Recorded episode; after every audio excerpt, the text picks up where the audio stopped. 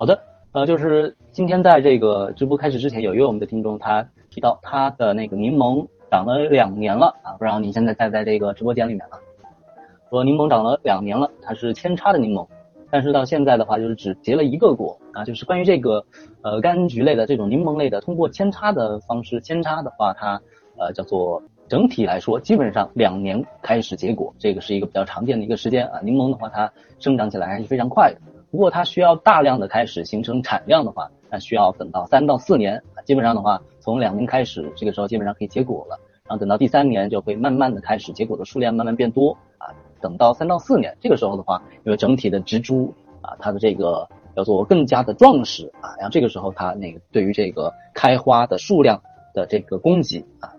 开花数量的支持啊，也越来越好了啊。就是之所以在目前这个只有两年的阶段啊，是开只能够结一个柠檬啊，就其实是比较正常的啊。就是说整体的这个柠檬的植株，它目前还不能够完全的支撑起啊，就是结出更多的花。开出更多的果实啊，这个的话其实和那个肥料和水分关系并不是特别大啊，主要的话株龄啊，它的那个长多少年啊和这个关系非常大啊，基本上等到三到四年，这个时候慢慢的这个柠檬它长出来果实的这样的一个产量会逐渐的逐年的变高，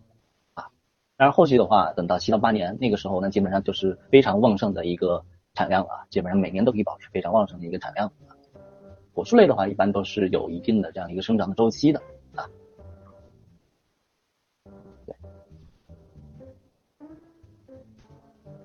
好的，那接下来的话是另一位我们的一位群友，他在这个群聊里边提到了一个关于月季的问题。他说他这种月季怎么种啊？现在确实已经到呃秋季了，然后现在各种各样的不论是花卉还是果树啊，都可以进行一代了啊。像这个月季其实和今天分享的这个金桔是非常类似的啊。目前的话在秋天啊可以买回家。先找一个避风的地方，让这个植株适应环境啊，这个和金桔也是类似的啊。这段时间保证一个叫做见干见湿啊，它这个月季就是这种月季。一般的话就是在这个买回来之后啊，可以放在这个避风啊、避光的环境下啊，放个一周左右啊。另外的话，就是因为月季它的根系是属于比较深厚的啊，所以推荐大家可以使用深盆。啊，然后土壤的话可以使用一些干净清洁的壤土就可以了啊。一待之后的话，一直到初冬啊，这个也是和金桔类似的。这段时间就是主要是要促进根系的生长啊，促进根系生长的话，你可以增施一些磷钾肥啊，可以使用一些生根粉啊，这个都没问题。然后等到初冬的时候要进行重剪啊。然后刚才这个五零幺零也提到柠檬可以重剪吗？也可以重剪的啊，就是基本上等到初冬的时候可以进行重剪啊。呃，不过的话，一般重剪大多数是由于这个。啊，发现它整体生长的不是特别旺盛啊，又或者说是你看到这个啊，就是枝条啊，就是整体的发现有一些枯萎啊、萎蔫啊，在这种情况下，你可以进行重剪啊。一般的话不轻易重剪，基本上修剪到三分之一啊，就是把三分之一以外的枝条啊修剪掉，保持整体的柱形是处于一个比较丰满的这样一个状态就可以了啊。就是柠檬方面倒是不是特别啊，就是不要太过经常重剪啊。因为比如说，就是今年像是柠檬之类的啊，它分为春烧、夏烧、秋烧啊。比如说今年的夏烧或者秋烧，很有可能是明年的一个主要的结果的部位。那么如果你今年就是进行了重剪啊，那明年的话，它光光通过当年的春烧啊，这样的话结果的数量会大大的受到影响啊。所以的话，基本上就是修剪的三分之一左右就可以了。呃，是像是这个就是柠檬柑橘类的和月季不同啊，因为月季的话，它每年都是在当年的这个。枝梢上开花啊，所以的话，月季它每年在冬天的时候都可以进行种剪啊。种剪的话，一般就是呃以月季的为例啊，就是种剪初冬的时候进行种剪，老枝留两到四个芽，然后把那个枯枝弱枝啊都可以剪掉，然后来年的话，这个月季它也会生长特别快啊，会重新的长出啊。这是关于一个月季和这个柑橘类的稍微有一点区别啊。关于这个修剪方面啊，也简单的给大家提一下。另外的话，就是月季它常常被人们称作是属于豆罐子嘛，啊，所以的话，呃，月季它也比较容易受到一些像是白粉病啊，像是一些红蜘蛛的侵害。那么推荐啊，就是在这个月季方面可以使用一些像是精炼素啊，呃，这个苦楝油啊，浇水的时候可以使用一些少量的叶肥，可以就是增加这个月季的抵抗力啊。就是关于这个我们呃前阵子有一位群友在这个群聊里边提到关于月季怎么种植的问题。然后刚才看到一位。呃，我们的六二七二的那个呃用户提到，金桔的果子差不多黄的时候都掉了，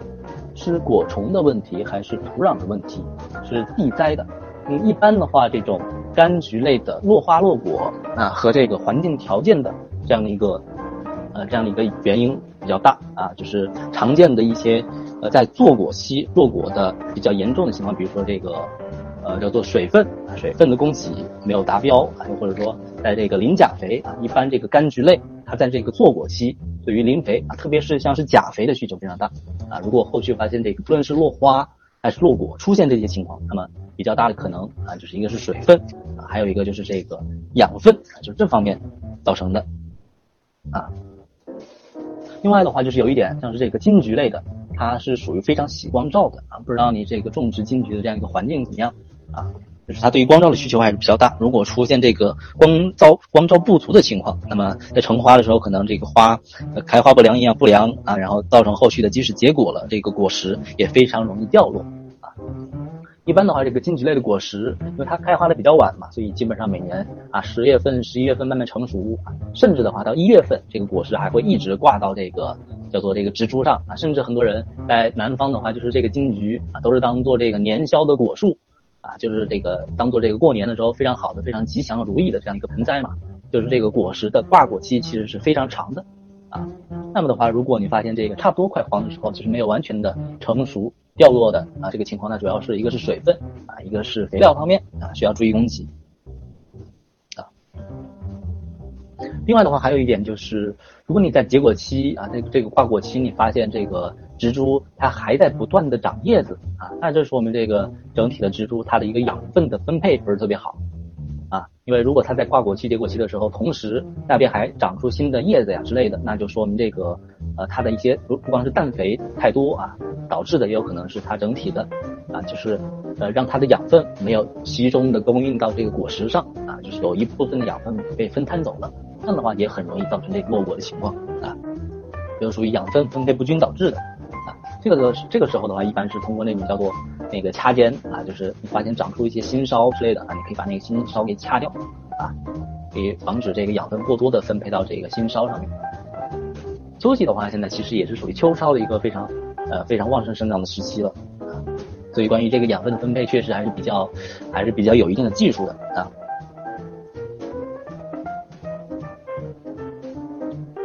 然后就是，如果你目前这个金桔。就是结的果实非常多，啊，结的果实非常多。然后如果这个果实太多了，啊，一般的话就是每一个这个金桔的枝梢上面有两到三个、三到四个果实就够了啊，就不要留太多啊。如果留的太多，这个养分不够的话，那么也很容易出现这个落果的情况。然后刚才这个四八三二提到钾肥是什么？钾肥的话比较常见的像是这个草木灰啊，草木灰是一个非常好的钾肥。啊，在目前这个叫做开花豆果期啊，如果你呃已经就是这个金桔啊种了好多年的啊，可以使用一些草木灰啊，草木灰可以直接这个撒到土壤的表面啊，也可以就是把它那个泡水，然后使用那种上层的悬浮的这个青叶啊，这个把它拿来喷洒啊，当做叶面肥来使用也是没有问题的啊。这是关于这个呃刚才我们几位听几位听众提到这个问题啊，对对是的，草木灰。